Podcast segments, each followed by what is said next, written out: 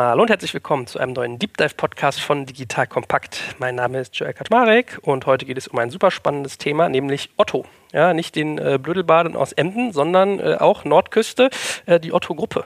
Super spannendes Unternehmen und da haben wir, glaube ich, so einen der digitalen Vordenker und Lenker schlechthin. Äh, stell dich doch mal ganz kurz vor.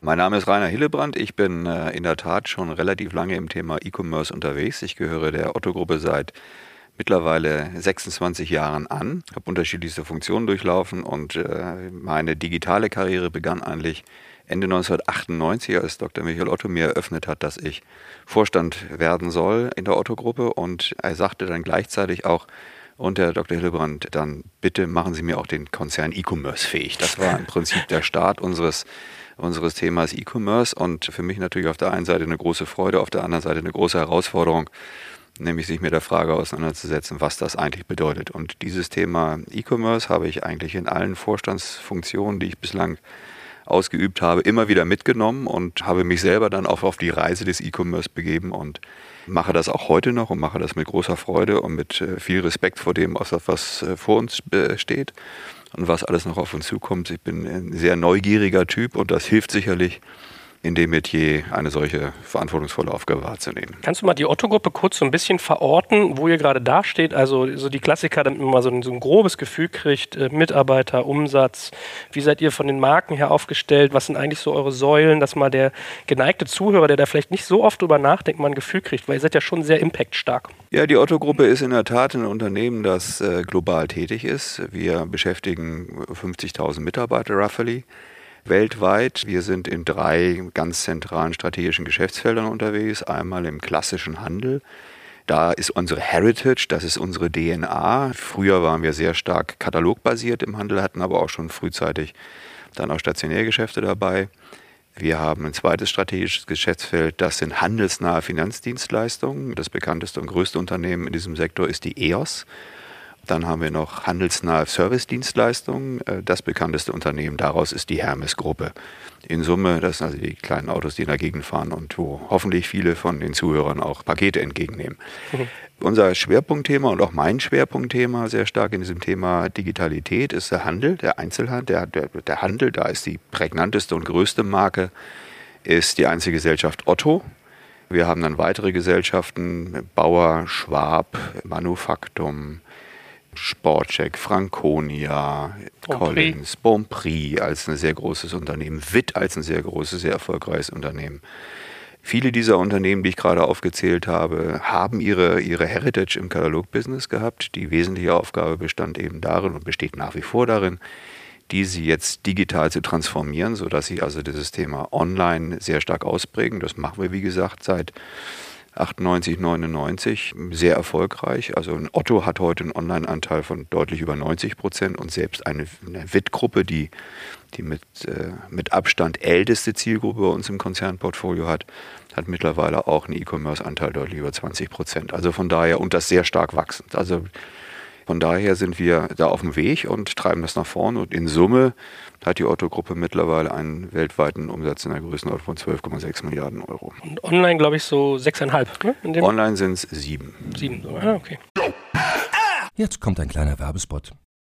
Aufgepasst! Bist du auf der Suche nach einem Profi, der für dich komplexe Geodaten sinnvoll integriert und sie auf interaktiven Karten visualisiert? Dann möchte ich dir unseren Partner Newcubator vorstellen. Das Ziel vom Newcubator-Team ist es, dich bei der Prozessdigitalisierung zu unterstützen und aus den ganzen täglich anfallenden Geodaten einen echten, nutzerfreundlichen Mehrwert zu schaffen. Dabei geht Newcubator ganz besonders auf deine Anforderungen ein, um die Software zu bauen, die deine USPs digital widerspiegelt und den NutzerInnen der Software den größtmöglichen Nutzen liefert. Und um um das für möglichst viele Betriebssysteme, Geräte und Anwendungsfälle umzusetzen, setzt das Newcubator-Team auf etablierte Webtechnologien, mit denen sie schnelle und effiziente Anwendungen für Desktop und mobile Geräte entwickeln. Geodatenvisualisierung ist für Unternehmen in vielen verschiedenen Branchen relevant, zum Beispiel auch in den Bereichen Tourismus, Logistik und im Außendienst. So wurde zum Beispiel bereits ein digitales Smart Farming Tool für die Agrarwirtschaft gebaut, mit dem Satellitenbilder, Wetterdaten und Standortdaten interaktiv verarbeitet werden. Newcubator baut dabei nicht nur Kartenlösungen, sondern entwickelt für dich maßgeschneiderte Webanwendungen und Apps.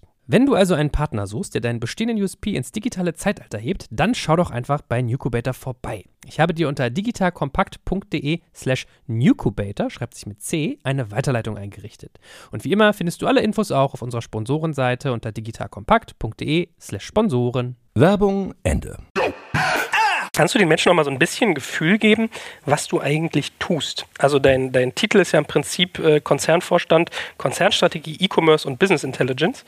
Gerade das Business Intelligence-Thema wird sicherlich noch mal ganz spannend für uns beide. Aber wie sieht dein, dein, deine Arbeit, deine Aufgabe aus und wie beurteilt jemand in deiner Rolle eigentlich Handel und die Strategien, die man sich dazu ausarbeitet? Weil du lenkst ja einen unglaublich großen Tanker mit langer Historie, ja, in den Ende der 40er Jahre gegründet. Was ist dein Blick und was ist eigentlich deine Rolle? Dieser Vorstandsbereich, so wie du ihn gerade aufgezählt hast, auch mit diesen unterschiedlichen Schwerpunktbereichen, ist eigentlich auch ein, ein, sehr deutliches Ergebnis einer Erkenntnis, die schon sehr früh gewonnen worden ist durch viele Besuche und Aufenthalte in den USA. Der allererste Besuch war beispielsweise unmittelbar nachdem äh, Michael Otto mir gesagt hat, machen Sie einen Konzern E-Commerce fähig, habe ich meinen alten Freund Jan-Henrik Bittner angerufen und habe gesagt, können wir uns mal zusammensetzen? Wie siehst du auf dieses Thema? Und dann bin ich rübergeflogen nach Santa Barbara, da war er nämlich gerade. Und dann haben wir eine Woche lang uns mit der Digitalstrategie für die Otto-Gruppe auseinandergesetzt und mehr oder weniger haben dort äh, sie, äh, sie gebären lassen. Und was in diesen vielen Besuchen sehr deutlich geworden ist, ist, sag mal, wenn man so schlagwortartig versucht, äh, die Entwicklung darzustellen, dann dreht sich in der ganzen digitalen Transformation und Digitalität aus meiner Sicht im Prinzip dreht sich alles eigentlich um LSD. Das ist jetzt nicht irgendwie das Rauschmittel, sondern es steht für Lead, Speed und Data.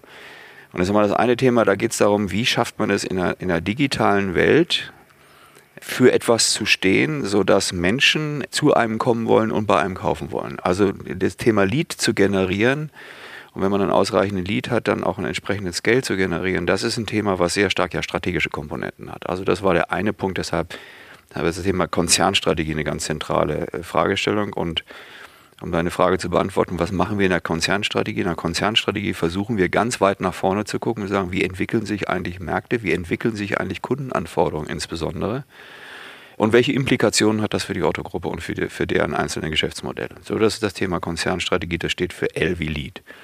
Ein zweites Thema ist das Thema Speed. Da geht es im Wesentlichen, wenn man mal vergleicht, die alte Welt, aus der wir kommen, also die klassische äh, Versenderwelt und die Online-Welt miteinander vergleiche, da sind viele Elemente der Wertschöpfungskette ja sehr ähnlich. Also zumindest von den, von, von den Abläufen und von den Elementen. Sie sind teilweise anders zusammengesetzt. Aber ein Thema ist natürlich sehr stark, es ist eine ganz andere Geschwindigkeit. Und das, das andere Thema ist, man braucht sehr unterschiedliche Skills und andere Skills, als die man im klassischen Kataloggeschäft braucht dieses Thema mit, mit S wie Speed überschrieben, um diese Geschwindigkeit alle zu kriegen, brauche ich entsprechende Skills und dazu brauche ich eine E-Commerce-Kompetenz im, im, im, im, Unternehmen. Deshalb ist dieser zweite Bereich, den wir haben, ein E-Commerce-Kompetenzcenter. Und das beschäftigt sich sehr stark damit, wie schaffen wir es, neueste Tools, neueste Erkenntnisse, neueste Funktionalitäten zu erkennen und die auch in die Gesellschaften hineinzubringen, dass sie zur entsprechenden Anwendung kommen und die Gesellschaften dabei zu unterstützen, mit Fachexpertise zu unterstützen, diese digitale Transformation zu begleiten. Das ist der zweite äh, Aufgabenbereich. Der dritte Aufgabenbereich, das D wie Delta, I wie Data. Diese ganze Online-Welt, das war die klassische Katalogwelt auch schon, aber in der Online-Welt ist eine ganz andere Dimension, ist ja sehr stark datengetrieben. Wir haben schon immer unsere äh, Informationen über unsere Kunden gehabt und wussten, was die Kunden, wo sie wohnen. Wir wussten, was die Kunden bestellen. Wir wussten, in welcher Rhythmik sie bestellen. Wir haben natürlich heute um, um ein Vielfaches mehr Informationen und Daten über unsere Kunden, die uns und die unsere Kunden auch bereitwillig zur Verfügung stellen, weil sie bei uns wissen, dass unsere Daten, äh, deren Daten auch bei uns gesichert sind und gut geschützt sind und wir damit vernünftig umgehen.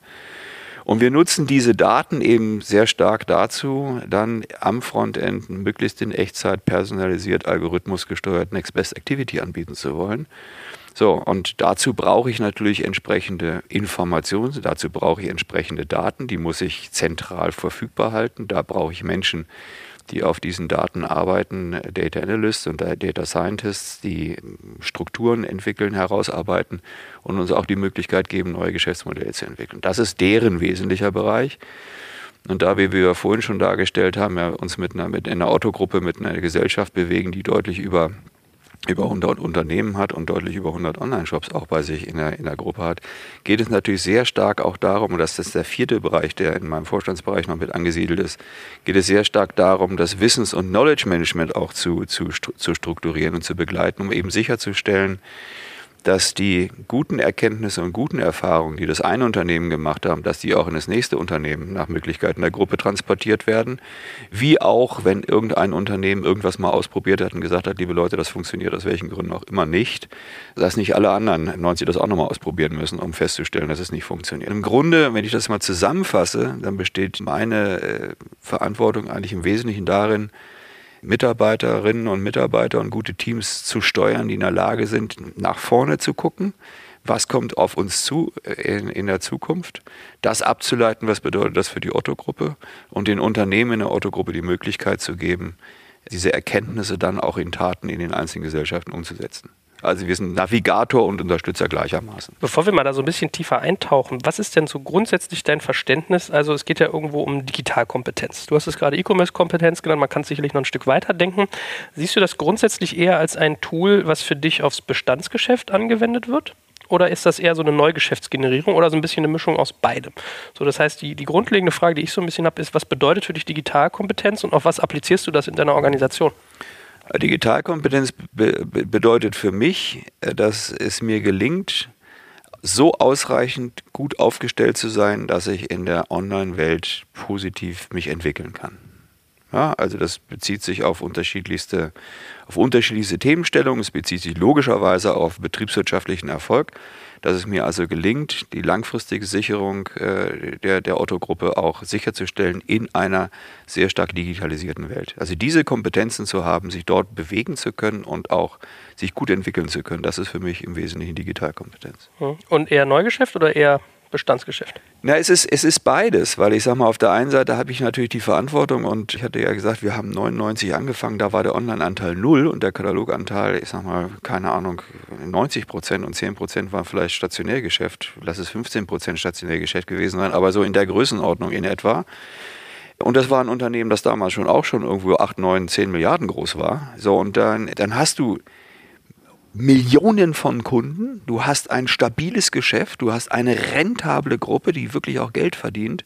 Da kannst du nicht einfach sagen, die lasse ich mal links liegen und vergesse ich mal und ich, jetzt kommt die Online-Welt auf uns zu und jetzt baue ich mal neues, jetzt baue ich mal eine neue Online-Welt auf. Ich glaube, eine der, eine der ganz entscheidenden, richtigen Weichenstellungen, die wir getroffen haben, war genau in dieser Phase, wo, es, wo wir begonnen haben, uns mit der E-Commerce-Strategie auseinanderzusetzen, äh, habe ich ja nicht nur Jan-Henrik Bittner gefragt, sondern wir haben uns auch mit vielen großen Beratungsunternehmen auseinandergesetzt. Und diese großen Beratungsunternehmen haben alle sehr gesagt, Leute, das ist ein völlig neues Geschäft.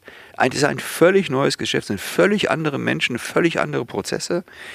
Vergesst euer altes Geschäft oder lasst es abschmelzen und baut was Neues auf. Und mir hat irgendwie immer nicht eingeleuchtet, wie ich es schaffen soll in einer affenartigen Geschwindigkeit 9 Milliarden Umsatz aufzubauen, denn die hätte ich ja irgendwie gebraucht, um die Autogruppe in der Größenordnung irgendwo zu halten und völlig neue Kundenstämme aufzubauen und die anderen irgendwie alle zu vergessen. Das fand ich dann auch irgendwie schade.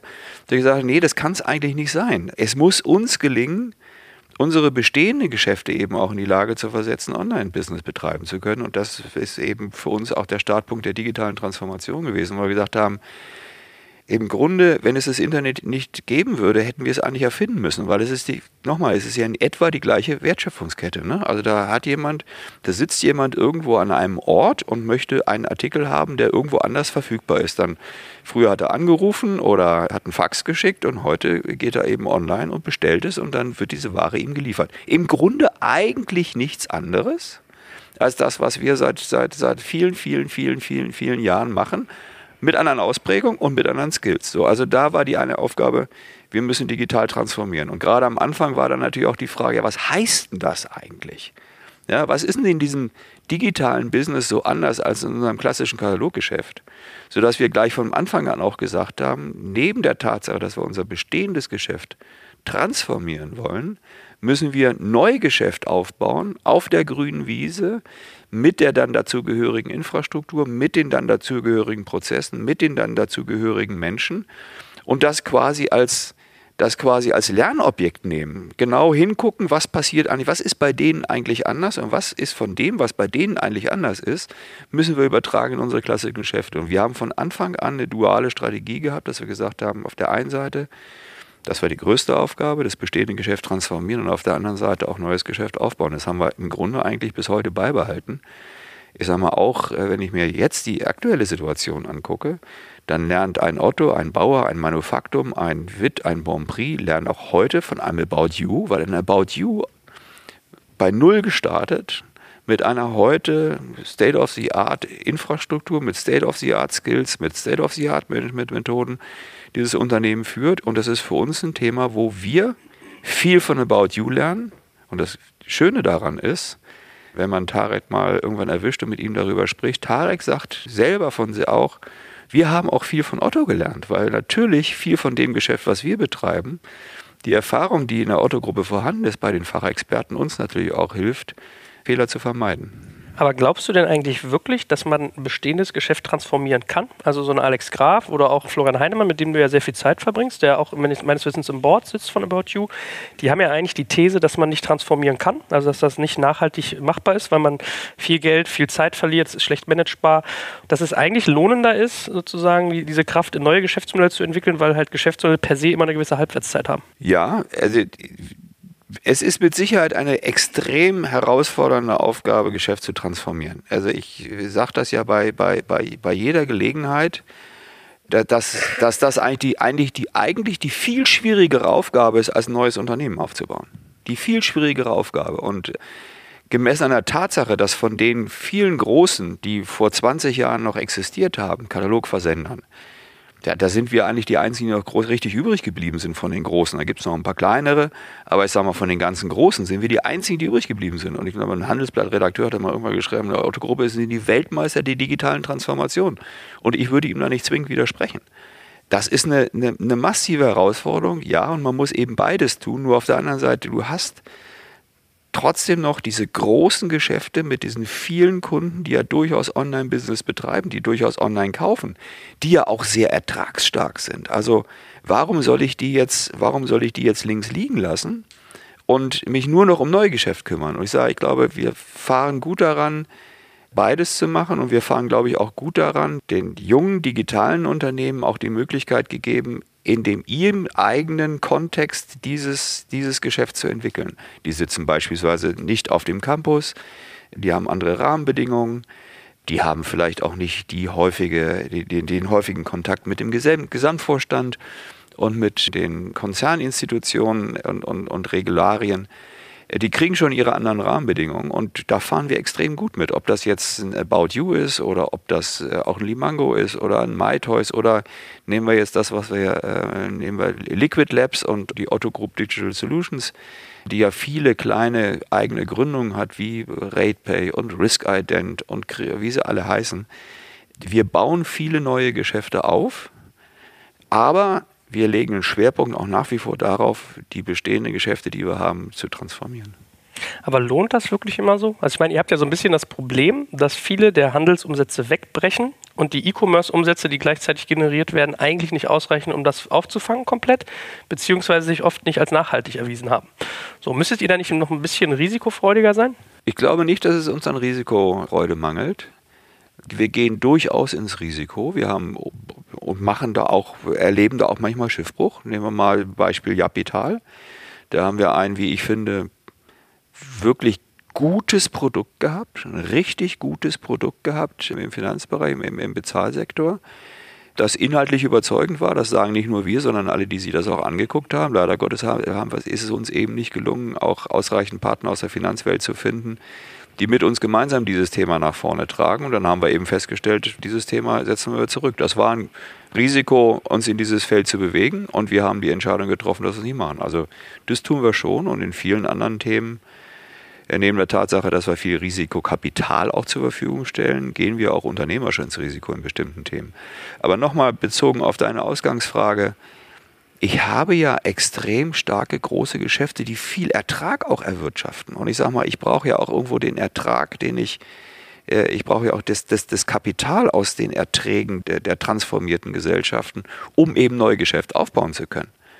Ja, ich kann ja nicht sagen, ich lasse es mal links liegen und das Geld kommt von irgendwo her. Das ist ja in einem, in einem Unternehmen, wie wir, wie wir aufgestellt sind, in einem Familienunternehmen, was wir auch bleiben wollen in Zukunft haben wir eine etwas andere Situation als bei Kapitalgesellschaften, die Geld sich am Kapitalmarkt besorgen. Na gut, aber du könntest ja zum Beispiel hingehen, könntest sagen, du melkst diese Bestandsfirmen oder Bestandsmarken noch, weil du hast ja so ein bisschen die Herausforderung, die, die Markenwelt, die ihr habt, also wir reden jetzt mal Marke auf Endkundenseite, B2B habt ihr ja einen klasse Ruf, dass die ja schon so sukzessive überaltern. Ja, also so ein äh, Otto.de ist ja jetzt, glaube ich, nicht bei irgendwie mit 20ern oder Anfang 20ern die Marke, wo du sagst, das wird die nächsten zehn Jahre noch uns irgendwie hochtragen. So, und müsste man nicht eigentlich hingehen und ein Otto.de langsam runtermanagen und eher mal versuchen, andere Marken so ein bisschen hochzuhieven oder zu sagen, ich schärfe auch noch ein bisschen mein Profil, indem ich sage, About You powered by Otto, dass man sagt, ihr geht in bestimmte Segmente, pusht irgendwie einzelne Marken mit eurer, eurer Marke Otto, dass ihr diesen, dieses hohe Ansehen, was ihr bei auf der B2B-Seite habt äh, und das, was auch viele Kunden vielleicht noch kennen, dass ihr das da reingebt, aber dass ihr so sukzessive zum Beispiel so ein Otto.de irgendwie runternimmt. Also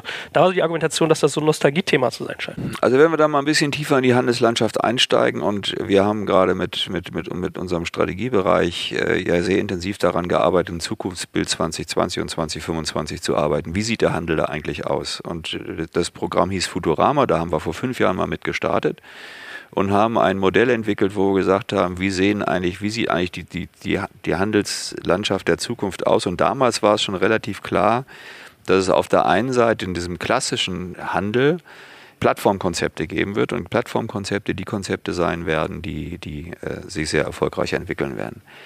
Äh, daneben gibt es klassische Handelsgeschäfte, die bestimmte Zielgruppen ansprechen, die aber dann in einem solchen Szenario nur extrem erfolgreich sein werden, wenn sie wirklich einen sehr, sehr klaren USP haben. Also wenn wirklich klar ist, das ist was Besonderes und da muss ich einkaufen. Alle, die diese Voraussetzungen nicht erfüllen, also entweder Plattformen sind oder ein sehr klares Profil haben, die sind extrem unter Druck. Das teile ich total. Der zweite Bereich, der eine, äh, eine, sehr große Rolle spielt im Handel, sind eben auch Handelsmarken, wirklich also Brands, äh, meist vertikal aufgestellt. Und das ist das zweite Gewinnerkonzept neben den Plattformen. Und ich sage mal, in diesem Thema Brand, also quasi nur Vertrieb von Eigenmarken, da ist beispielsweise Bonprix verankert, da ist ein Witt, da ist ein Witt verankert, da ist eine Crate Barrel auch verortet. Und in der Tat äh, haben wir in der letzten Vorstandsjahrestagung sehr klar uns entschieden, dass wir gesagt haben, wir werden uns auf die Markengesellschaften Bon Privit und äh, Crate Barrel sehr stark fokussieren und da auch sehr starke Zukunftsinvestments noch tätigen. Und wir werden auf der anderen Seite die gute Position, die ein Otto nach wie vor hat und Vielleicht nicht bei den Allerjüngsten, aber bei den Mittelalten, muss ich sagen, hatte schon eine sehr starke Position, eine sehr starke Position im ganzen Thema Möbel, eine sehr starke Position im Thema Living, eine auch sehr starke Position im Bereich Technik. Da ist Otto extrem gut aufgestellt und wir werden dazu Otto sehr viel stärker auch Richtung einer Plattform ausbauen. Das, was du angesprochen hast, bei den übrigen nochmal, das sind Unternehmen, bei denen es in der Transformation sicherlich in der Beurteilungsfähigkeit auch darauf ankommt, sind es wirklich Unternehmen, die einen sehr klaren USP haben. Nehmen wir mal so ein Manufaktum. Ja, der hat einen sehr, sehr klaren USP. Glaube ich, dass ein Manufaktum in Zukunft keine Bedeutung mehr haben wird, weil er keine Plattform ist und weil er keine Marke ist? Nö. Ich glaube, die haben nach wie vor eine Zukunft. Und ich sage mal, nehme ich mal unter anderem einen, nehme ich einen Franconia, ja, ein Franconia, der sich darauf spezialisiert hat, Menschen, die irgendwie äh, Landlust genießen wollen, werden die, werden, werden die ein Problem in Zukunft haben? Nö, glaube ich nicht, weil die sehr klar kuratierte Sortimente für eine sehr klare Zielgruppe haben. Und insofern kann man, glaube ich, nicht alle Handelskonzepte über einen Kamm scheren, sondern muss sich sehr genau angucken, was sie haben. und was sie nicht haben. Und bei denen, und um deine Frage auch zu beantworten oder das auch in dieser Deutlichkeit zu sagen, bei den Gesellschaften, die diesen klaren Kern nicht haben, da werden wir Maßnahmen treffen. Ob das jetzt heißt, wir halten die so lange wie es geht am Leben oder ob wir sagen, nee, vielleicht gibt es da andere Best Owner oder ob wir sagen, wir legen bestimmte Themen zusammen. Da gibt es erste Überlegungen. Wir wirst Verständnis dafür haben, dass ich das nicht schildern kann, aber da handeln wir. Nein, wir gehen in dieser, durchaus in dieser Konsequenz, in dieser Logik vor, die du einforderst, mit der unterschiedlichen Ausprägung. Ihr Lieben, hier ist Joel von Digital Kompakt und heute möchte ich euch unseren Partner BWI vorstellen. Die BWI ist eines der größten IT-Service-Unternehmen in Deutschland und unterstützt die Bundeswehr bei ihrer Digitalisierung. Eine wichtige Aufgabe dabei ist die Einführung von Innovationen in der Truppe, aber das Unternehmen leistet noch viel mehr und bietet ein breites Aufgabenspektrum von Beratung über Realisierung bis zum Betrieb. Jetzt mal Hand aufs Herz, wenn du einen Job im Technologiebereich suchst, wirklich was bewegen und vor allem spannende Inhalte vorfinden möchtest, dann bist du hier genau richtig aufgehoben. Denn die BWI arbeitet an vielen spannenden und herausfordernden Projekten, wie beispielsweise der Digitalisierung der Gesundheitsversorgung der Bundeswehr und treibt Innovationen voran. Sie bietet das Beste aus zwei Welten. Sie ist eine hundertprozentige Bundesgesellschaft in der Rechtsform einer GmbH und bietet damit eine hohe berufliche Sicherheit, kann aber gleichzeitig extrem flexibel agieren. Und ganz ehrlich, Sven Weizenegger aus unserem Hackers-Podcast ist einer der coolsten Socken, die ich kenne und gleichzeitig extrem talentiert. So jemand geht nicht ohne Grund zu einem Unternehmen wie der BWI. Wenn das für dich also auch interessant ist, dann schau dir die BWI jetzt einfach mal selbst an. Ich habe dir unter digitalkompakt.de slash BWI eine Weiterleitung eingerichtet. Und natürlich verlinke ich das auch in den Show Notes und alle Sponsoren findest du immer auch auf unserer Sponsorenseite unter digitalkompakt.de slash Sponsoren.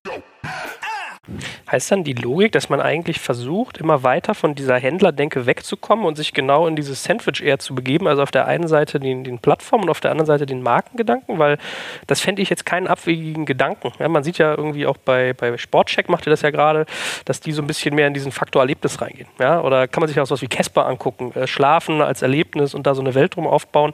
Ist das ein Weg, der für irgendwie andere Dienste auch funktionieren kann? Joel, die Grundtendenz geht in die Richtung, wenn ich mir die Handelskonzepte angucke. Ja, die Grundtendenz geht in die Richtung und die, und, und ich sag mal so, was wir für uns auch sehr klar erkannt haben und wo wir auch sehr intensiv dran arbeiten, wir sagen, ja, wir sind zwar auf der einen Seite klassisch Händler, aber im Grunde sind wir Manager von Kundenbeziehungen und wir müssen extrem stark dafür Sorge tragen, dass wir das auch sehr technologisch betreiben können. Also ich meine, Amazon versteht sich ja heutzutage nicht mehr als Handelsgeschäft.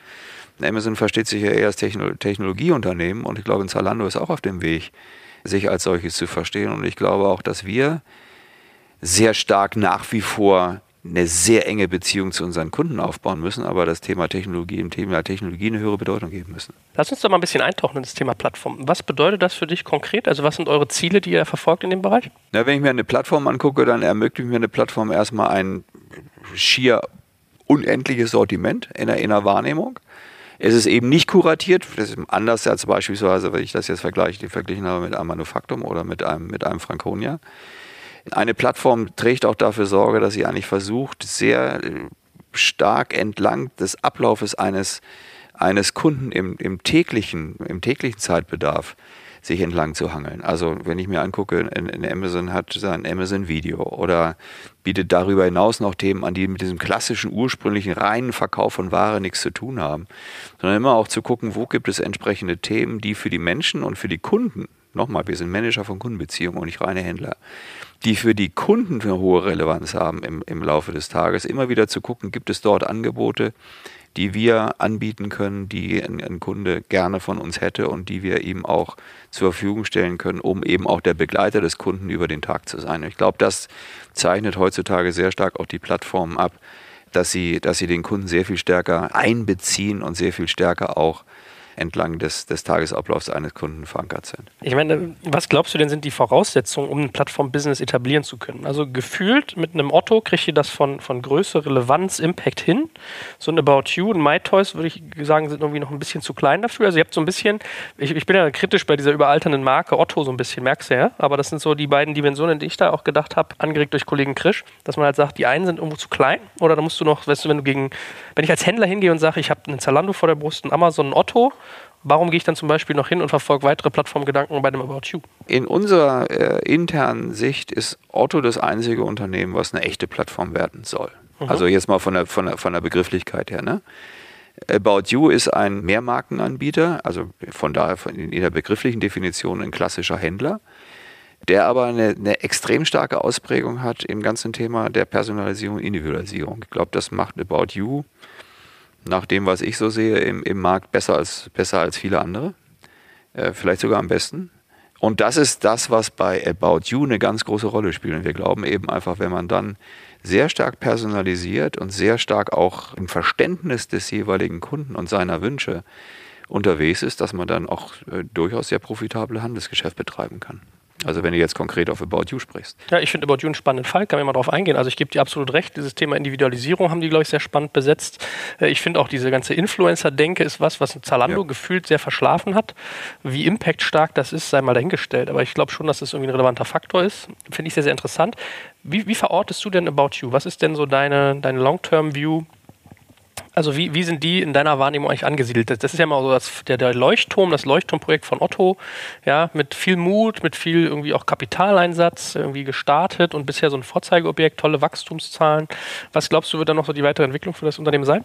Also unsere Zielsetzung ist, äh, den Wachstumskurs von, von, von About You absolut weiter fortzusetzen und auch zwar ganz konsequent und ganz Otto äh, About You soll ein Unternehmen werden, das in der Größenordnung einer Milliarde und mehr unterwegs sein soll. Das ist jetzt für uns nicht nur ein, ein Prestigeprojekt, das wird hier intern gar nicht als Prestigeprojekt gesehen, auch gar nicht als Vorzeigeprojekt, sondern About You ist für uns ein strategisch extrem wichtiges Projekt, äh, weil, weil wir gerade im Bereich der Mode mal wirklich wieder Zeichen setzen wollen als Otto-Gruppe. Das ist das, da kommen wir her, da sind wir in der Vergangenheit stark gewesen.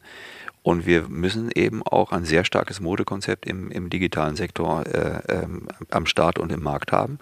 Und das gelingt uns offensichtlich mit About You. Zumindest haben sie bislang alles das, was wir geplant haben und was wir uns vorgenommen haben, erreicht und übertroffen. Du hast es vorhin erwähnt, ja, es ist richtig. Florian Heinemann ist genauso wie Christian Leibold mit im Beirat und äh, beide, die ja nun viele, viele Startups sehen und auch seit langer Zeit begleiten, haben gesagt, sie haben noch nie ein Startup gesehen, das irgendwie vor vier Jahren oder fünf Jahren mal eine Planung abgegeben hat und die Monat für Monat diese Planung erreichen. Also insofern, das ist schon ein, es ist ein tolles Unternehmen, das sich großartig entwickelt und für uns mit Sicherheit eine ganz wichtige strategische Säule. Wie wollt ihr das schaffen, dass ihr die Umsatzmilliarde da äh, hinkriegt? Also Mobile kriegt man mit, ist ein starker Faktor. Dann haben wir, wie gesagt, dieses Personalisierungsthema. Aber wo soll denn dieses Umsatzwachstum, was man eigentlich braucht, wenn man, wenn ihr auch eure, E-Commerce-Ziele erreichen wollt? Ja, ihr habt immer gesagt, äh, 8 Milliarden ist euer Ziel. Das war so 2015 die Marschrichtung. Ihr seid jetzt bei äh, 7, also eine Milliarde unter dem, wo ihr eigentlich sein wolltet. So, wo, wo, kommt das bei denen denn her? Was, was, was, glaubst du, werden da die Hebel sein? Die sind erfol extrem erfolgreich in der Neukundenakquisition und äh, wenn man sich allein mal die Kohortenentwicklung anguckt, die von den Kohorten, die in der Vergangenheit gewonnen worden sind, sehen wir zwei Themen. Erstens, wir sehen, dass die Kohorten extrem stabil sind. Zweitens sehen wir, dass die, die Werthaltigkeit der Horten, Kohorten permanent steigt. Also die neuer gewonnenen Kohorten sind wes noch wesentlich werthaltiger als die, als die vorherigen. Und wenn ich einfach diese Kohortenlogik mal nach vorne projiziere und sage, es gelingt uns weiter, in dem Maße neue Kunden zu gewinnen, wie es im Augenblick ist. Und im Augenblick haben wir eher eine akzelerierende Neukundengewinnung mit rückläufigen Gewinnungskosten. Da kann ich sagen, ich wüsste jetzt im Augenblick nicht, warum ich glauben sollte, dass ich dieses Wachstum nicht fortsetzen kann. Und man hat ja lange daran gezweifelt, ob ein Zalando diese Wachstumsdimensionen aufrechterhalten kann.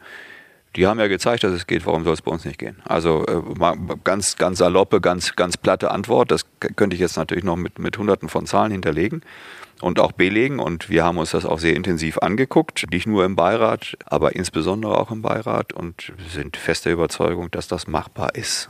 Aber ich meine, du bist, ja, du bist ja mit About You jetzt schon in diesem Kräftesandwich. Otto, Amazon, Zalando, die sind ja schon da. Also es ist ja eine andere Marktvoraussetzung jetzt für About You, als das damals für Zalando zum Beispiel der Fall war. Und es war auch sehr teuer. Also About You wird euch sicherlich lange noch äh, hohe Verluste einbringen und viel Kapital fordern. Total fair. Ja, ist, glaube ich, auch irgendwie jetzt nichts Ungewöhnliches, aber das ist ja schon irgendwie nach wie vor ein Risikofall trotzdem.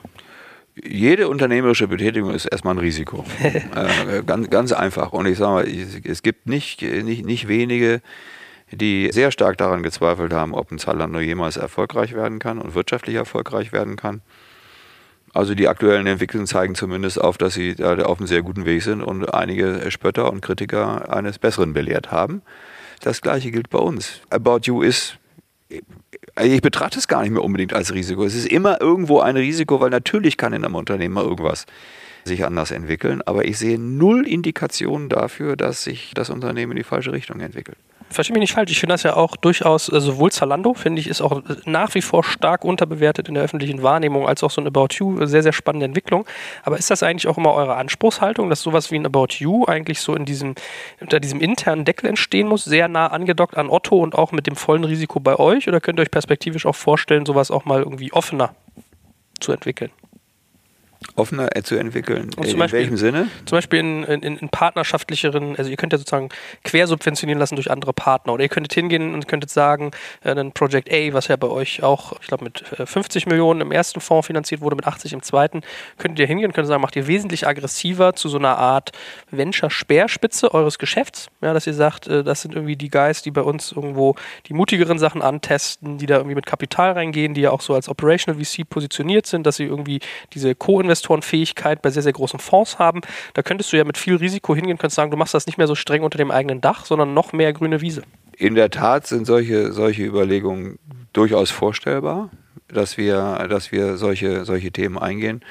Wir haben es auch in der Vergangenheit schon bewiesen. Also ähm, wir haben ja auch seinerzeit mal mit, mit Professor Fein zusammen FIT gegründet, woraus dann Blue Yonder entstanden ist, also ein Unternehmen, das im Bereich Predictive Analytics unterwegs ist. Das hätten wir auch gut und gerne weiterfinanzieren können nach vorne in der Entwicklung. Haben aber gesagt, Mensch, Kinders, also wenn wir den Sprung dann in, in dem Thema Predictive Analytics und eigentlich in einem Softwareunternehmen, wenn wir den Sprung in die USA machen wollen, ist, gibt es vielleicht auch bessere Partner, die uns dann besser unterstützen können in der Marktkenntnis in den USA. Und so haben wir dann im Prinzip mit, mit Warburg Pincus einen Partner gefunden, mit dem wir Blue Yonder gemeinsam weiterentwickeln.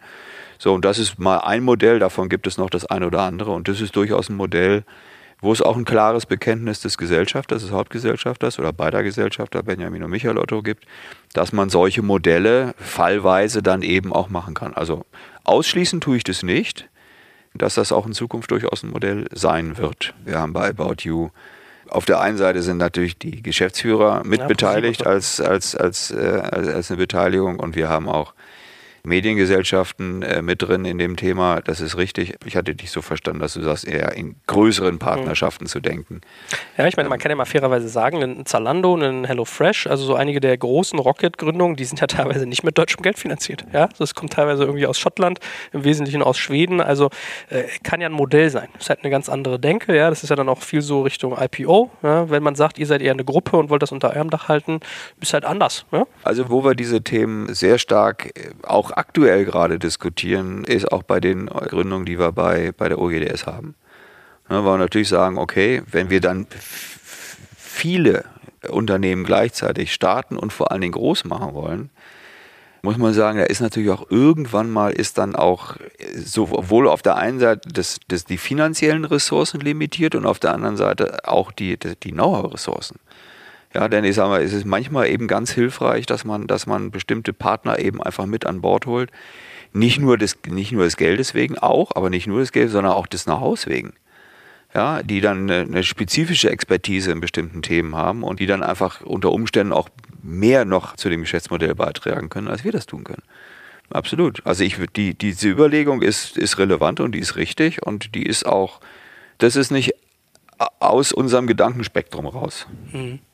Wie ist denn generell so die Verortung, was das ganze Beteiligungsgeschäft angeht? Also wenn man sich eure Webseite mal anguckt, eure, äh, E-Commerce-Strategie, die ihr euch verortet habt, dann sind da ja zwei wesentliche Player genannt. Einmal E-Ventures und einmal Project A, dass ihr sagt, das ist sozusagen euer, euer Venture Capital Arm, mit dem ihr irgendwie arbeitet. Was, was für ein Gedanken, was für eine Herangehensweise verfolgt ihr auf dem, in dem Bereich?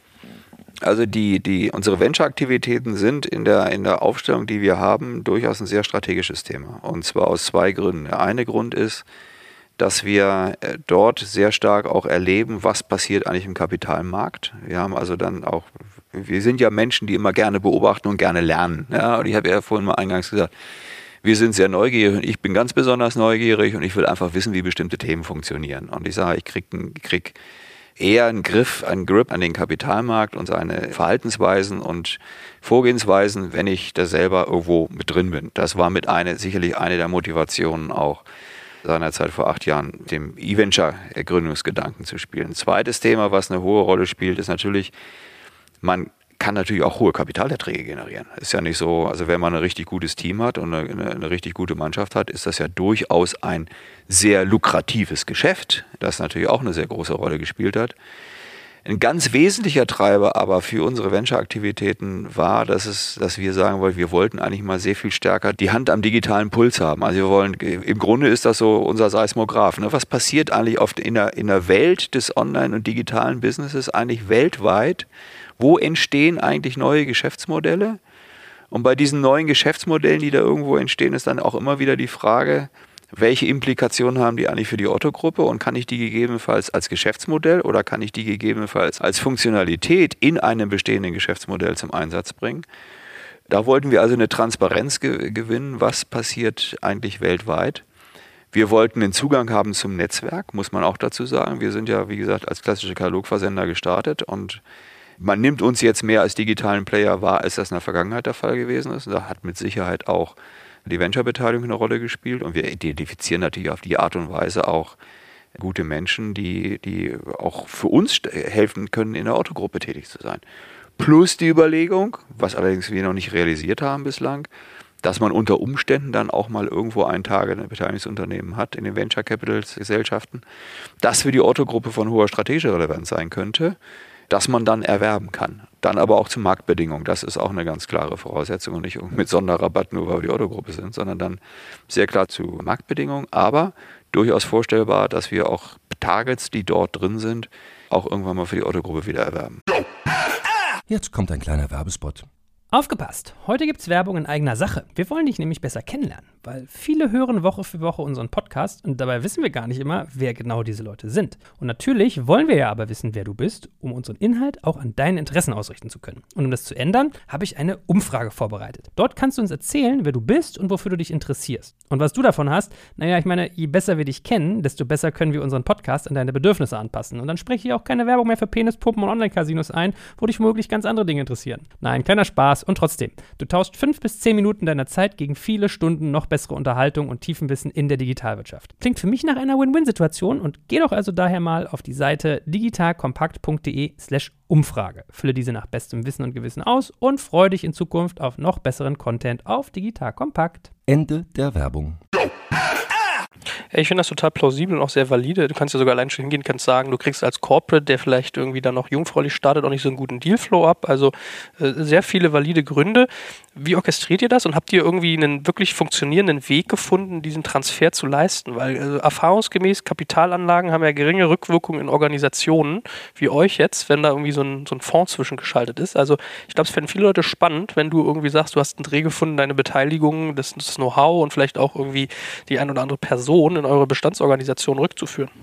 Also ich glaube, die, die erste Grundvoraussetzung ist, wir haben ein, ein, ein, sehr gutes Setting gefunden, was Governance angeht und was Rahmenbedingungen angeht. Sowohl für E-Ventures als auch für, auch für Project A.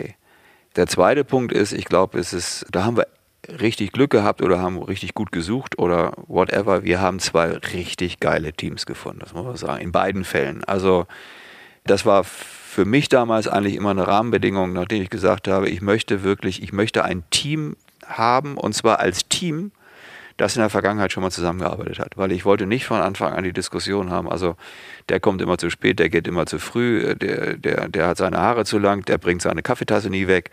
So, wie, wie so entsteht, wenn Menschen irgendwie zusammenkommen und äh, eine Gruppe bilden müssen, eine formale Gruppe. Das war für mich immer eine der Rahmenbedingungen, ein existierendes Team zu nehmen, das schon mal die Erfahrung gemacht hat. Und durch großes Glück und durch äh, Kontakt auch mit, mit Jan-Henrik Büttner, da ist er wieder, äh, habe ich dann eben Christian Leibold kennengelernt. Und im Grunde eigentlich nur äh, auf, auf seine Empfehlungen, weil ich ihn gefragt habe, Mensch, mit wem muss man denn mal reden, um zu verstehen, was passiert denn eigentlich im Venture-Business? Da unterhalte ich mal mit Christian Leibold. So habe ich Christian Leibold kennengelernt. Eigentlich wollte ich lernen, in dem Gespräch und er hat mich aber so überzeugt, dass ich gesagt habe, sagen Sie mal, Leibold, was müssen wir eigentlich machen, damit wir zusammenarbeiten?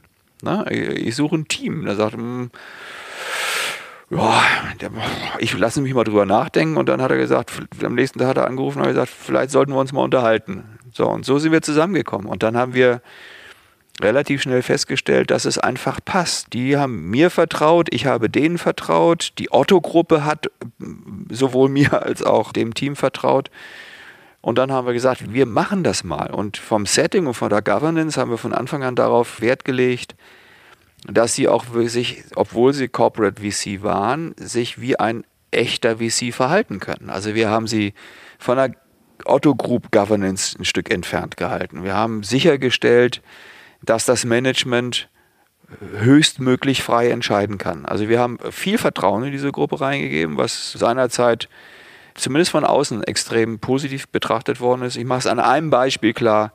Wir haben seinerzeit mal gesagt, es gibt ein Investitionskomitee. Weil wir gesagt haben, wenn da der Dealflow ist und das Management was machen will, dann sollte zumindest nochmal irgendwie Expertise drauf gucken. Und in diesem Investitionskomitee waren fünf Mitglieder, zwei aus der Otto-Gruppe und drei externe. Sodass also die externen, die Experten, die Fachleute, die sehr stark eben auch vom Management empfohlen worden sind, die hätten immer die Otto-Gruppe überstimmen können. Also ich hätte keine Entscheidung durchsetzen können. Weder befürwortend noch ablehnend. Und das gibt dann einem Management-Team auch die Sicherheit, die meinen das ernst. Und ich glaube, das ist wichtig, wenn man Corporate VC ist.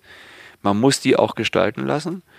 Und in dieser Kombination, die richtig gute Leute finden, die diese Erfahrung schon mal gemacht haben, ihnen die entsprechende Governance zu geben, dass sie sich frei entfalten können und sie mit einem entsprechenden Vertrauen auszustatten. Da würde ich mal sagen, das sind aus meiner Sicht so die drei wesentlichen Erfolgsfaktoren, die E-Ventures schon sehr früh und sehr schnell erfolgreich gemacht haben. Und dann haben wir uns den Lebenszyklus angeguckt und haben gesagt, na gut, also wenn die jetzt Early Stage machen bei, bei E-Ventures, dann lass uns doch mal vorne gucken im Bereich Inkubation und Acceleration und vielleicht gibt es da auch was. Und dann haben wir eben das große Glück gehabt und so schließt sich dann der Kreis wieder. Und das meine ich mit Netzwerken. Das finde ich auch so cool in dieser Welt. Da haben wir gesagt, wir wollen da vorne was basteln. Da habe ich Christian Leibold gefragt. Er gesagt, Christian, kennst du irgendwelche Leute, die mir das da vorne irgendwie sicherstellen können? Und dann hat Christian gesagt, ja, unterhalte dich doch mal mit Florian Heinemann. So habe ich dann Florian kennengelernt. Und als ich dann Flo kennengelernt habe, haben wir im Grunde ist es Copy and Paste gewesen. Dann habe ich denen erzählt, wie ich mir das vorstelle. Da, da guckten die noch so ungläubig, weil die kommen aus einer Rocket-Welt und hatten da eine etwas andere Ethik und Philosophie und Kultur kennengelernt als ich denen erzählt habe, wie wir das eigentlich machen wollen. Und da habe ich gesagt, dann unterhalte dich mit den Leuten, die mit uns zusammenarbeiten im digitalen Sektor. Und ja, dann haben sie das getan und so sind wir zusammengekommen. Also ist es wirklich, glaube ich, diese Kombination, Vertrauen schenken, gutes Team haben, eine vernünftige Governance aufstellen, dann kann man auch als, als Corporate ein, ein gutes und erfolgreiches VC-Geschäft machen.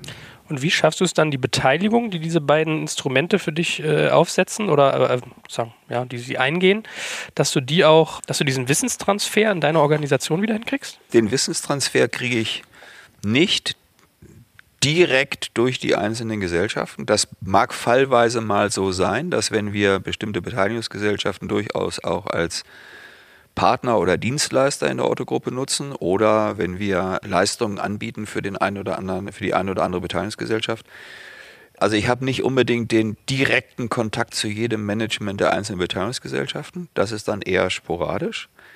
Ich habe vielmehr den Überblick über die Beteiligungsgesellschaft und was dort passiert über die Beiratssitzung, wo ich dann im Prinzip die Informationen zu den einzelnen Gesellschaften kriege oder indem ich dann mit dem Management-Team dass das, dass das den Venture-Fonds handelt und managt, mit denen spreche und sage, warum läuft denn das bei dieser Firma so besonders und erklärt es mir bitte mal. Weil ich glaube schon, dass man sich als Corporate auch immer ein Stückchen davor hüten muss, zu tief in diese Minderheitsbeteiligung reinzugehen. Ähm, Auf jeden Fall. Ich finde immer, die müssen freigehalten werden, damit die volle Kraft, auf volle Konzentration und vollen Fokus auf ihr Geschäft bringen können und das erfolgreich zu machen. Und da ist jede Ablenkung, wenn da so ein, so ein, so ein Hillebrand anturnt und da tausend Fragen stellt, das ist Ablenkung, ne? das ist Distraction. Und die, die, können keine Distraction gebrauchen. Insbesondere nicht in der Phase, in der sich ihr Geschäft bewegt. Wenn die mal fünf oder zehn Jahre im Markt sind, dann mag das was anderes sein. Dann haben sie gegebenenfalls auch die Strukturen, die sie in die Lage versetzen, dann auch mal solche Gespräche zu führen.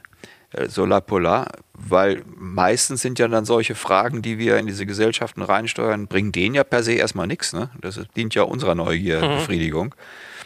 Und das versuchen wir eben abzuwenden, dadurch, dass wir dann eben mit dem, mit dem Management der Fonds sprechen, die ja dann wiederum sehr viel tiefer in den einzelnen Gesellschaften drin sind und das Wissen aus den Gesellschaften haben. Glaubst du manchmal, dass ihr noch mutiger hättet sein sollen oder vielleicht für die Zukunft sein solltet? Ja, weil so ein, äh, ich fand das ganz, ganz eindringlich. Der Jochen Krisch hat ja so, als ihr jetzt Bilanz gezogen habt dieses Jahr, wieder irgendwie mehrere Artikel geschrieben, hat About You analysiert, hat eure Umsätze angeguckt und ein Faktor war so das Thema Project A, wo er halt sagt, er hat das Gefühl, dass ihr die noch zu klein haltet, weil irgendwie ein About You kriegt teilweise hunderte Millionen Euro überwiesen.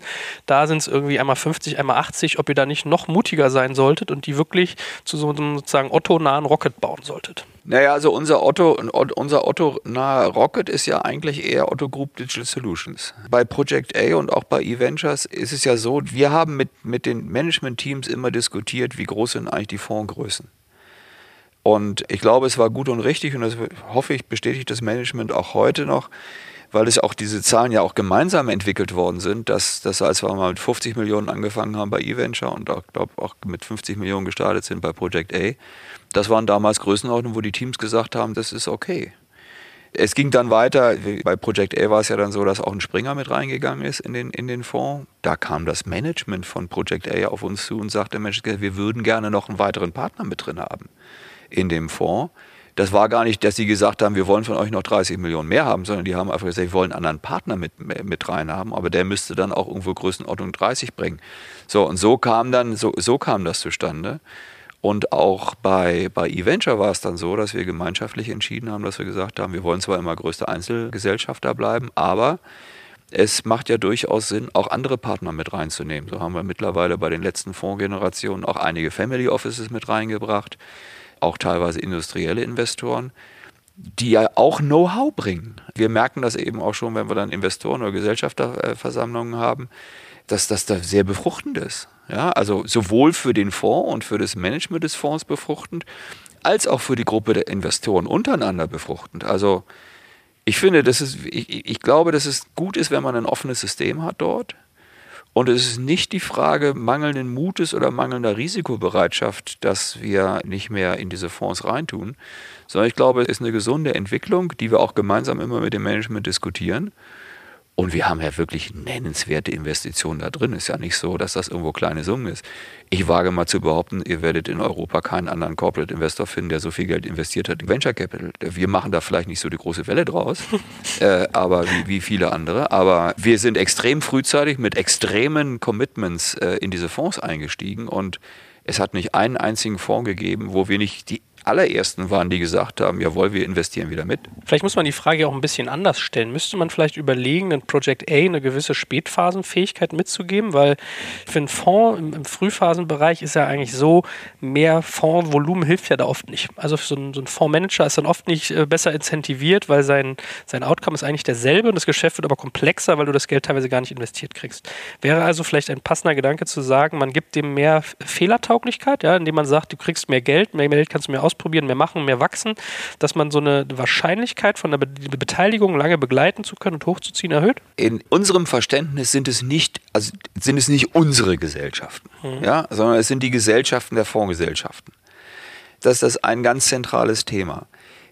Dein Punkt käme zum Tragen, glaube ich, wenn wir eine, wenn wir eine Fondsgesellschaft identifizieren würden, man sagen würde, die würde wie Faust auf, Faust aufs Auge in die Otto-Gruppe als strategische, äh, strategische Beteiligung hineinpassen und dann würden wir sie mit entsprechendem Geld ausstatten. Das ist das Verhältnis zu unseren Venture Capital Gesellschaften. Nochmal, wir machen bei OGDS, äh, bei Otto Group Digital Solutions, bauen wir E-Commerce-Geschäftsmodelle auf, die wir quasi aus unseren Assets heraus generieren oder aus unseren Kompetenzen heraus generieren. Die sind in der Regel sind die Asset Light und sind in der Regel auch im B2B-Bereich, haben aber ein hohes Skalierungspotenzial. Da tun wir dann, wenn wir die Entwicklung sehen, durchaus große Summen rein und betrachten das auch als, als Wachstumskapitalgesellschaften. Am 1. Juli wird Sebastian Klauke kommen, der anerkanntermaßen mit viel Digitalkompetenz ausgestattet ist und ja sich in der digitalen Welt gut auskennt. Er wird der Chief Digital Officer der Otto-Gruppe sein und äh, er und ich zusammen, wir werden ins, auch mit der Frage auseinandersetzen, bauen wir nicht irgendwo so, eine Mini, so einen Mini-Inkubator auf, der im Beginn erstmal dafür Sorge tragen wird, quasi als Katalysator in den Konzerngesellschaften deren digitale Transformation zu beschleunigen, der aber durchaus ja auch denkbar ist als ein kleiner Inkubator, der dann auch mal erkennende oder anfängende Geschäftsmodelle groß machen kann. Das wäre dann der Project A-Ansatz, aber in der Otto-Gruppe und nicht außerhalb der Otto-Gruppe. Warum willst du sowas neu in der Otto-Gruppe bauen, wenn du draußen schon jemanden hast, der das irgendwie gut kann? Also ja, musst du die immer rückwärts besitzen? Ja, das, äh, ich glaube einfach, wir sind ja, wir bewegen uns in einer Fondsstruktur. Und ich sage mal, wir haben, wir haben ein Management drauf, das im Prinzip sehr stark exit-orientiert ist. Mhm. Und ich will ja, wenn ich, wenn ich solche Geschäftsmodelle hochskaliere, ich will ja nicht immer eine gezwungenermaßen Exit-Orientierung haben, sondern ich will ja durchaus, wenn ich sage, ich bin, ich will, habe eine langfristige Perspektive mit meiner Unternehmensgruppe und wenn die Motivation ist, äh, eines Benjamin Otto, dass sein Sohn, der nun gerade geboren worden ist, vielleicht in 50 Jahren, 60 Jahren immer noch irgendwie mit der Otto-Gruppe was zu tun hat, dann, dann denke ich nicht in fünf und sieben Jahreszeiträumen. Ja, dann denke ich in längeren Zeiträumen. Und von der ganzen Fondskonstruktion her, das ist ein normaler Fonds, Project A. Da sind andere Investoren mit dran und wir sind minderheitsbeteiligt an diesen einzelnen äh, Gesellschaften, Beteiligungsgesellschaften, die dort drin sind. Also ich muss ja nochmal drüber nachdenken, vielleicht habe ich deine Frage noch nicht so richtig verstanden oder mir fehlt im Augenblick die Fantasie, aber wie ich jetzt im Prinzip ein Project A dazu bewegen sage, ihr seid jetzt mein Inkubator und ihr baut für mich diese strategischen Gesellschaften auf, das würde ich sehr wahrscheinlich mit dem Management und das würde ich total verstehen, wenn die sagen würden, nee, das machen wir nicht. Aber ich meine, ein Rocket hat es da zum Beispiel vorgemacht mit einem Schinnewig oder mit einem, äh, wer hat das, Millicom, wenn ich mich nicht entsinne. ja, aber, aber, aber, ein Rocket war nur, war nur ein Rocket. Also ein Project A würde ja von, ein Project A würde ja von sich aus sagen, ja, wir machen doch das genau, was du sagst, Joel. Wir machen doch genau das. Die einzige Frage ist, wollen wir, ein, wollen wir einen Rocket in der Otto-Gruppe haben? Mhm. Ja, aber für mich ist Project A kein Rocket. Mhm. Werbung.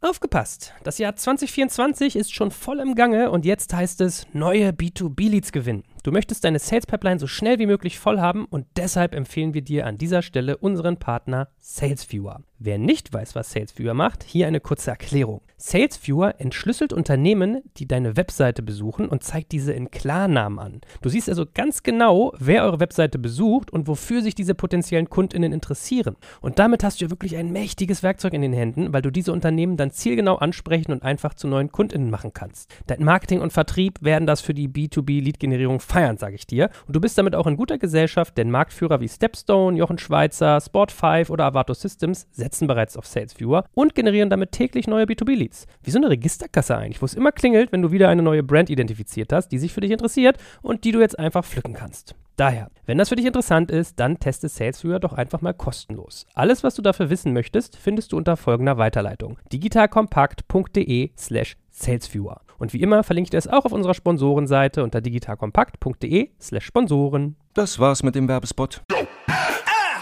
Was hat es denn eigentlich mit diesem Into-E auf sich? Was jetzt irgendwie äh, zuletzt auch nochmal aufkam, dass ihr da auch einen äh, weiteren Company-Builder baut. Wie passt das zusammen? Was ist da so, wie orchestriert ihr das langfristig alles?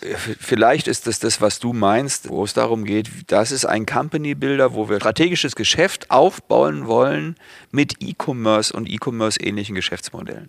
Mhm. Ja, Liquid Labs konzentriert sich sehr stark eher auf Finanzdienstleistungsbereich und auf den Servicebereich und baut da Geschäftsmodelle auf. Da ist dann diese Risk Guardian, Collector E und, und, und RatePay entstanden, Border Guru und wie sie alle heißen. Also die sind, die sind in Liquid Labs, mehr, haben mehr oder weniger ihre Heimat. Und ein ähnliches Thema wollen wir jetzt eben auch für das Thema E-Commerce-Geschäftsmodelle aufzubauen. Das verbirgt sich hinter diesem Into-E. Da ist der Gedanke, die kriegen eben ein Startinvestment und kriegen dann interne Finanzierungsrunden in Abhängigkeit von den entsprechenden Bedarfen. Das ist dann vielleicht so ein bisschen das Modell, was dir vorschwebt mit, mit Rocket mhm. bei, bei, bei Otto. Aber Project A würde ich dazu gar nicht machen wollen und auch vermutlich nicht machen können das muss dann in der Autogruppe entstehen. Okay, aber man merkt ja schon, ihr habt ja wirklich viele unterschiedliche Initiativen. Also ein Accelerate äh, war ja jetzt auch nochmal ein Thema, was der Benjamin Otto gestartet hat, diese Art Coworking Space. Vielleicht sollten wir nochmal abschließend ein bisschen darüber reden, wie ihr eigentlich eure Organisation steuert. Ja, also ich äh, piek dich immer so kritisch. Das ist auch mal sehr hochtrabend, glaube ich. Äh, ich sitze hier auf meinem Stuhl und kann sehr leicht sagen, was ihr falsch macht oder anders machen könntet. Also äh, dafür erst auch mal meinen Respekt und meinen Dank an dich. Aber lass uns doch mal so ein bisschen spannende Sachen in deiner Organisationsstruktur äh, ergreifen.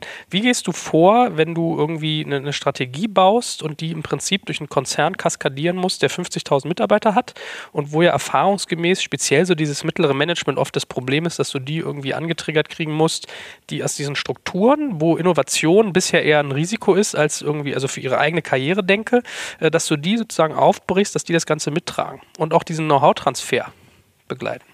Das sind ganz viele Fragen auf einmal. Ja, ich also, weiß, im Prinzip äh, geht es um Kommunikation durch die Organisation.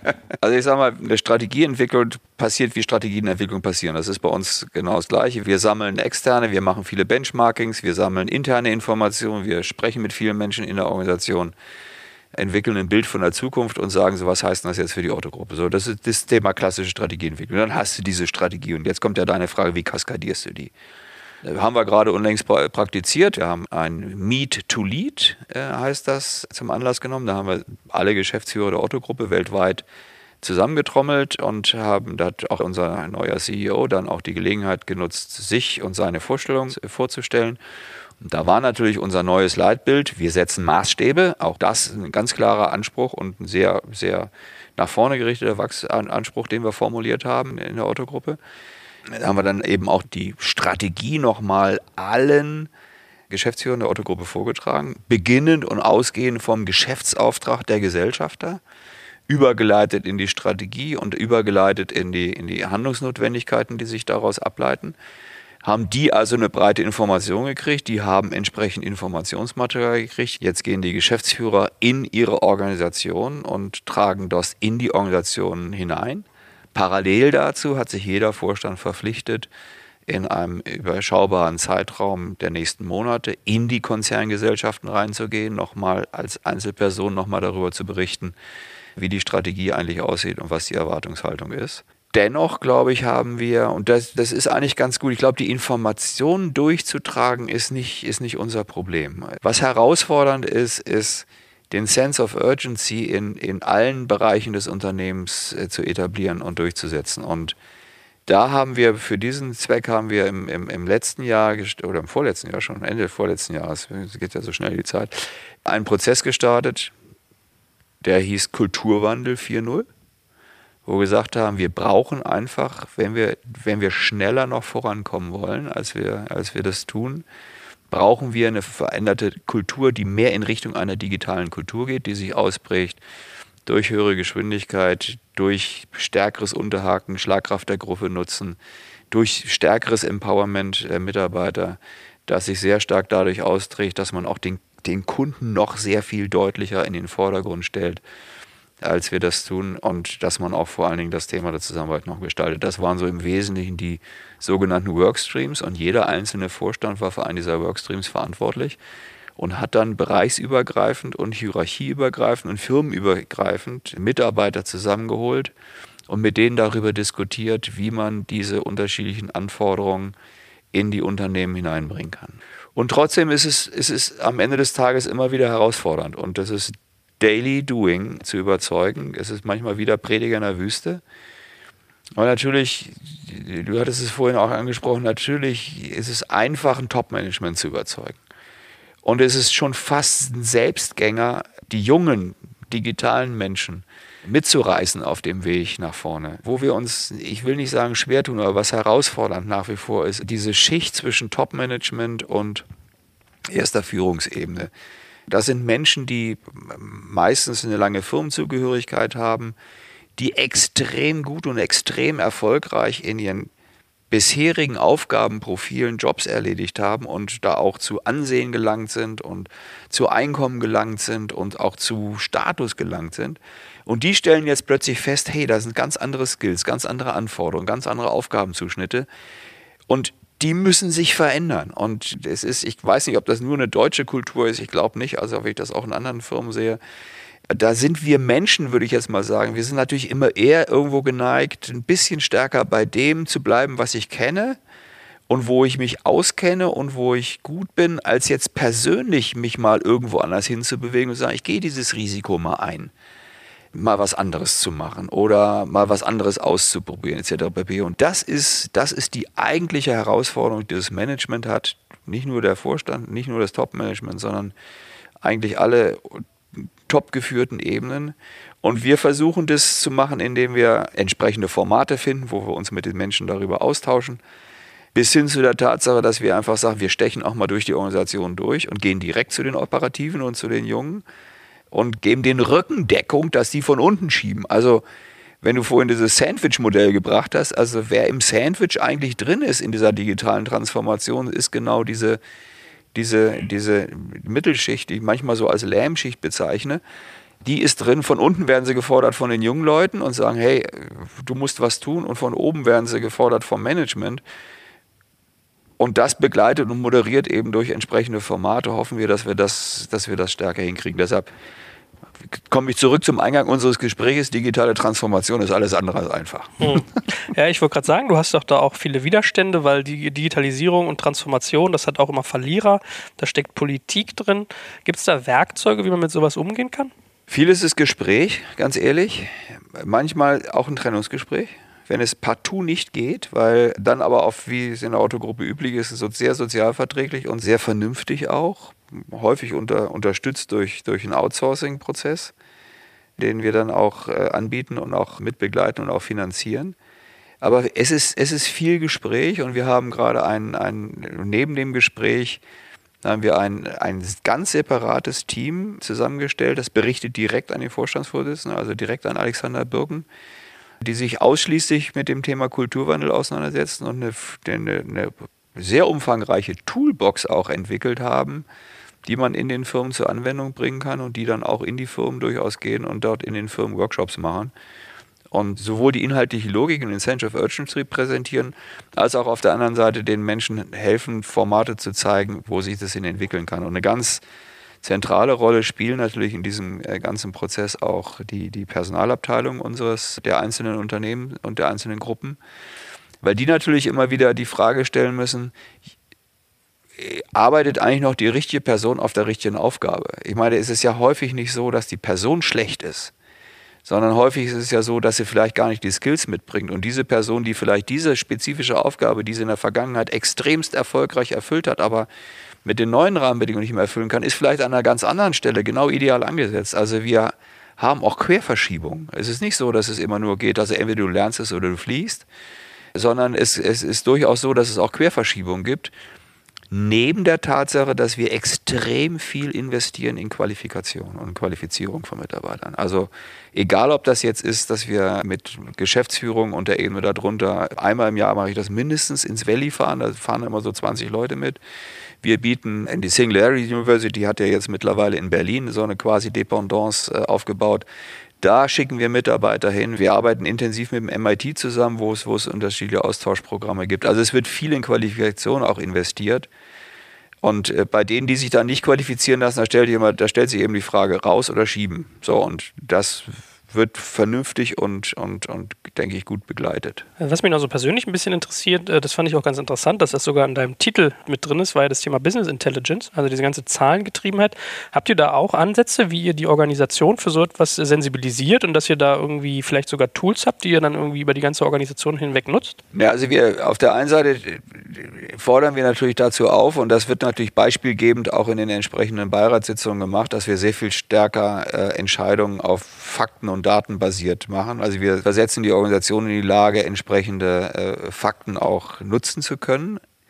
Wir haben ein sogenanntes E-Commerce Insights heißt das, wo wir sämtliche Daten äh, des Konzerns und sämtliche, sämtliche Bewegungsdaten auf, äh, auf den einzelnen Websites der oder Gruppe irgendwo zusammenfassen, sodass man die auch wirklich das entsprechend nutzen kann, sodass wir eigentlich auch eine Vergleichbarkeit herstellen können. Wie sind die Conversion Rates eigentlich bei der Firma A im Vergleich zur Firma B und im Vergleich zur Firma C, sodass die Gesellschaften dann auch sagen können, Mensch, wir haben doch ähnliche Geschäftsmodelle, wir haben ähnliche Kunden, warum ist das bei dem eigentlich deutlich besser?